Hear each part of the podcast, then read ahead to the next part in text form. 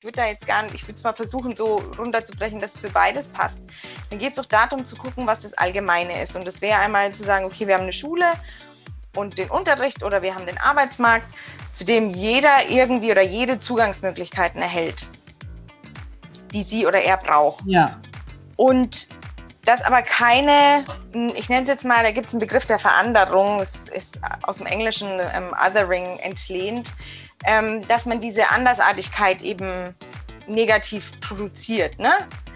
Ähm, ohne dass Zugangsmöglichkeiten da sind, ohne zu sagen, okay, das sind die anderen, die brauchen was ähm, irgendwie extra, eine extra mhm. Wurst, nenne ich es jetzt mal. Das würde in der Schule passieren, dass man eben bestimmte Methoden anwendet, im, in der Arbeitswelt, dass man zum Beispiel, das ist jetzt aber auch wirklich sehr verkürzt, irgendwie flexible Arbeitszeiten, flexible Arbeitsorte, wie auch immer, dass man den Zugang ja. überhaupt erstmal ermöglicht. Mhm und dann aber auch letztendlich nicht die Andersartigkeit negieren, sondern auch anerkennen mhm. und zulassen und auch die Individualität zulassen.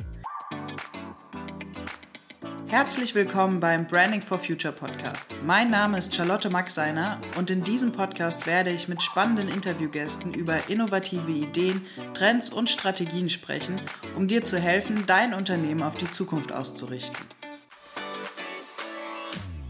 Hier ist der Branding for Future Podcast, dein Podcast für frische Ideen, Impulse und zukunftsfähige Unternehmen.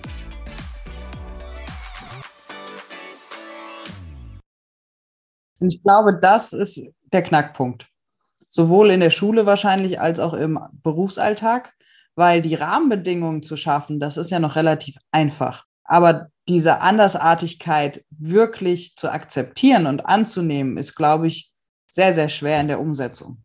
In der Schule wahrscheinlich vielleicht noch weniger, je nachdem, wie ich vorhin auch schon mal angedeutet habe, da ist man einfach noch offener, wie wenn du dann im Berufsalltag steckst und natürlich auch deine individuellen Ziele ne, vor, vorantreiben willst und verfolgen willst. Ne? Mit Sicherheit. Und da würde ich auch nochmal zurückkehren wollen, was für mich irgendwie Inklusion auch bedeutet, ist ja nicht nur das Abbauen von Barrieren im Sinne von Strukturen verändern oder auch ganz klassisch irgendwie bauliche mhm. Veränderungen vorzunehmen, sondern es geht ja damit dabei auch um Barrieren in den Köpfen. Ja.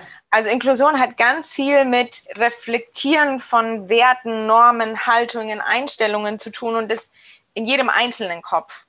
Mhm. Und ich glaube, hier liegt eben auch die Schwierigkeit, so ob das jetzt in der Schule ist, also nicht jetzt bei den Kindern, sondern bei denen, die irgendwie Schule machen und Schule ähm, äh, strukturieren, wie auch immer. Oder auch, wenn man jetzt irgendwie an die Arbeitswelt, an Unternehmen denkt, dann kann das nicht funktionieren, wenn eben nicht vorher irgendwie überlegt wird, was sind denn überhaupt meine Normen? Was, was, was will ich denn überhaupt? Wie, wie definiere ich Leistung? Wie definiere ich denn das große Mosaik? Ja.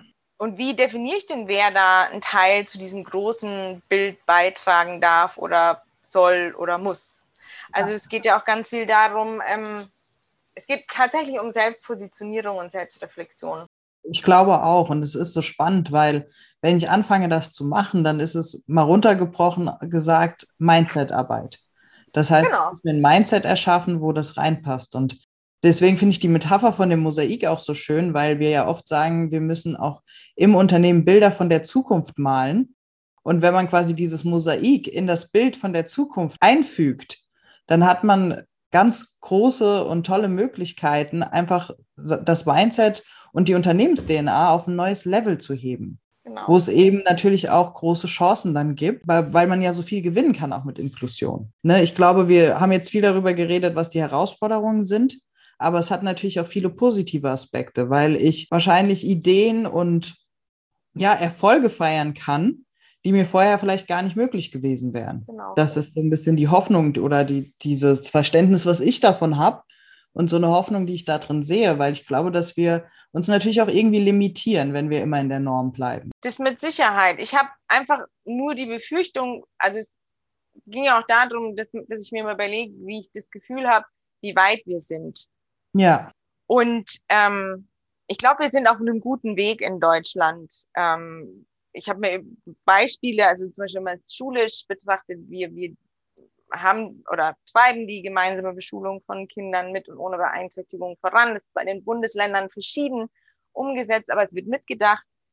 Wir haben in, in Stellenausschreibungen, wir werden Menschen mit Beeinträchtigungen angesprochen. Es wird ähm, das dritte Geschlecht angesprochen, also der Diversitätsgedanke oder die Gender Diversity wird mitgedacht.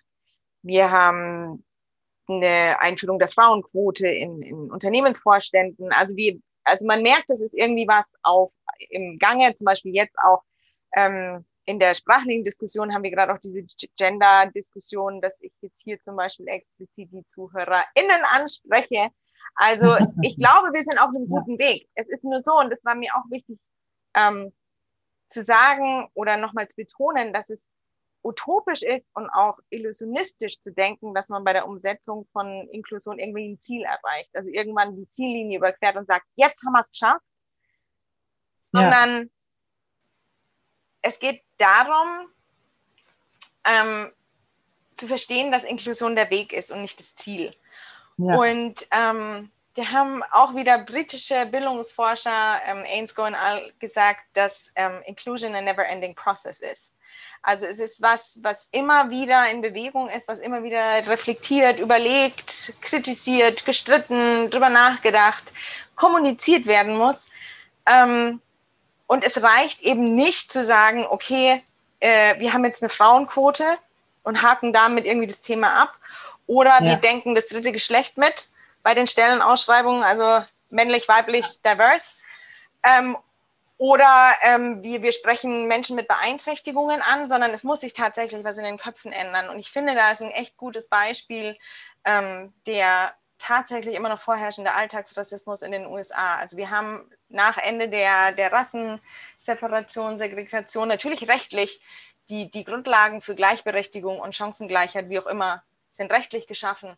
Aber wenn man schaut, was tatsächlich auch heute noch irgendwie in den USA ähm, vor sich geht, dann finde ich, sieht man ganz, ganz klar, dass da in den Köpfen eben noch nicht ein vollumfängliches Umdenken stattgefunden hat.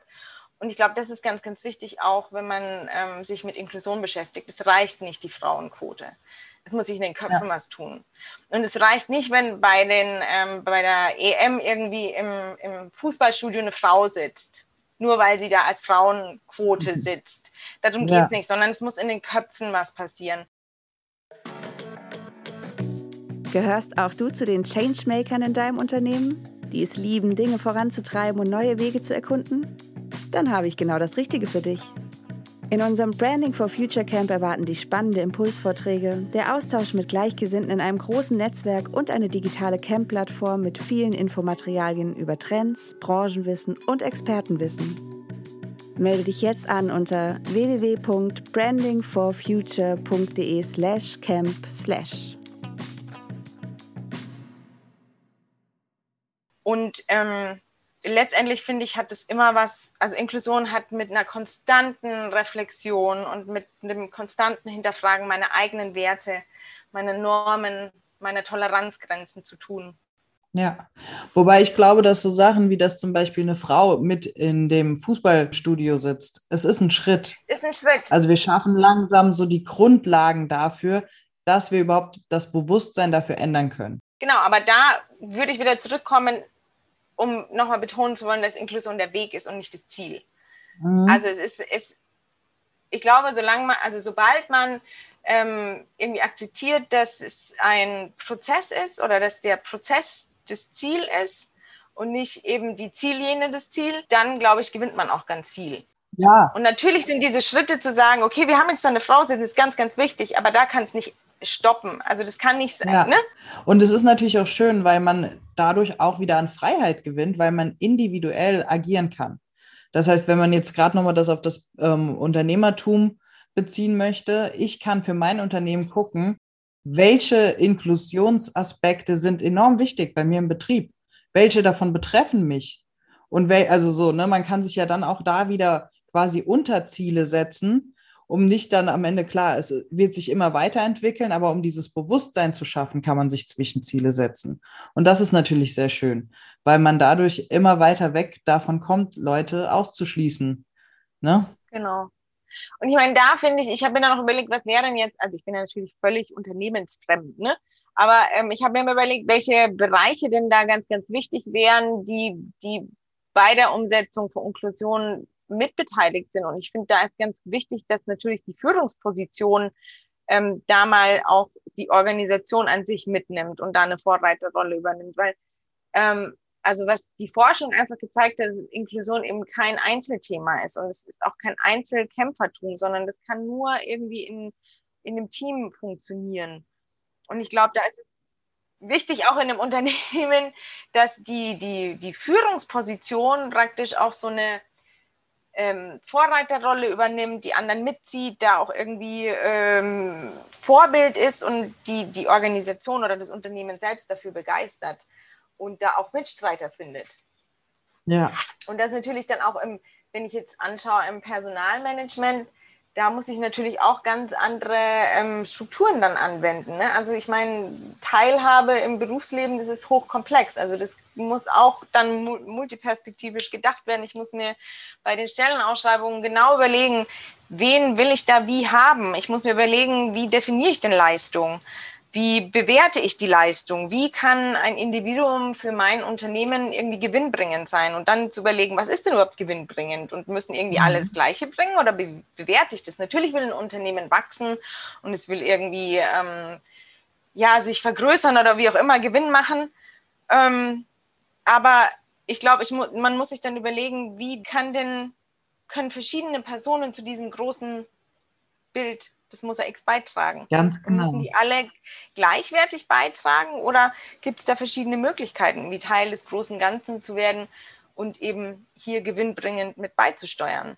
Und genau deswegen fand ich es so wichtig, mit dir mal zu sprechen, ähm, weil du eben sagst, du kommst nicht vom, von der Unternehmensseite. Natürlich nicht, aber es ist wichtig, mal diesen theoretischen Ansatz einfach zu wissen, zu verstehen, was steckt denn dahinter. Weil wir wissen, alles ist wichtig und wir müssen da was machen und äh, es sind so viele Aktionen im Moment, die dazu irgendwie stattfinden. Aber was genau steckt dahinter, ist, glaube ich, ein ganz wichtiger Aspekt, um einfach auch festzustellen, wo setze ich jetzt als Individuum an um dieses Thema voranzubringen. Genau, also was ich auch noch wichtig finde, ist zu, also die, die Angst zu nehmen. Inklusion ist jetzt nicht das Rad neu zu erfinden und auch nicht im Unternehmertum, sondern ich kann natürlich an, an bestehende Werte und Traditionen und Leitgedanken meines Unternehmens anknüpfen und eben um den Baustein der Inklusion ergänzen, weil wenn ich ähm, zum Beispiel eine wertschätzende Führung habe oder eine wert, einen wertschätzenden Umgang mit meinem Team, dann ist es eigentlich schon Inklusion. Sich wohlfühlen, mhm. sich dazugehörig fühlen. Das sind alles Aspekte, die die Inklusion ähm, betreffen und letztendlich Teil von Inklusion sind und ich in dem Moment schon Inklusion umsetze. Das heißt, man kann Inklusion schon viel kleiner denken und im kleineren genau. Rahmen umsetzen, wie man wahrscheinlich vermeintlich ähm, genau. immer überall für sich mitgenommen hat. Ja. Weil eben oftmals eben im Diskurs es verkürzt wird auf Menschen mit Beeinträchtigung. Das, das ja. ist natürlich ein wichtiger Aspekt, soll es auch sein, muss es auch sein. Ich finde, da haben wir noch viel, viel ähm, zu leisten in Deutschland. Also ich war ja eine Zeit lang in, in den USA und da hat man viel mehr Menschen mit Beeinträchtigungen in klassischen ähm, Unternehmen gesehen. Also da waren die bei Walmart an der Kasse und haben eingepackt oder waren beim, beim Autoservice irgendwie in, in einer Werkstatt mit dabei. Also man hat sie viel mehr auch im, im Berufsalltag und im Berufsbild gesehen. Ich finde, da haben wir noch ganz schön viel zu leisten. Also das hat schon seine Berechtigung. Aber um ein bisschen die Angst zu nehmen, kann man, wie gesagt, auch Inklusion runterbringen brechen und zu sagen, hey, es geht darum, dass wir uns alle als Teil dieses großen Mosaiks fühlen. Jeder Einzelne mhm. trägt zum Unternehmen und zum Wachstum bei. Und die Führung muss sich eigentlich nur überlegen, wie bewerte ich Leistung? Oder muss ich die vielleicht, muss ich mir überhaupt mal überlegen, was Leistung überhaupt ist? Und wie ich irgendwie Leistung bemesse oder bewerte oder wie auch immer. Ich glaube, da ist auch viel, viel theoretisches drüber nachdenken und Bestandsaufnahme und ähm, ja, überlegen, wie sind meine Haltungen, wie sind meine Einstellungen nötig. Ne? Aber Inklusion kann auch einfach echt erstmal im Kleinen gedacht werden, ohne jetzt groß Dinge massivst verändern zu wollen oder zu müssen. Sondern es geht einfach darum, hey, denke ich eigentlich alle meine Mitarbeiter mit? Sind die alle gleichwertig? Sind die alle gleichberechtigt? Sind die alle irgendwie Teil des großen Ganzen? Und wertschätze ich die alle? Toleriere ich die? Akzeptiere ich die in all ihrer Unterschiedlichkeit, Verschiedenheit? Dann wäre das schon mal ein erster Schritt zur Inklusion. Super. Liebe Lisa, ich glaube, das war der perfekte Abschluss. Perfekt. Vielen, vielen Dank für die ganzen Informationen, die du mir und unseren Zuhörerinnen Zuhörerinnen gegeben hast. Gerne. Ja. Ich hoffe, es war nachvollziehbar. Es ist immer so ein bisschen schwierig, die Theorie so runterzubrechen. Aber ja. ähm, ich habe es versucht mit dem Mosaikbild. Ich hoffe, das war nachvollziehbar. Also ich, ich fand es sehr verständlich und ich glaube, das hast du sehr gut hingekriegt. Da würde ich mir gar keine Gedanken machen.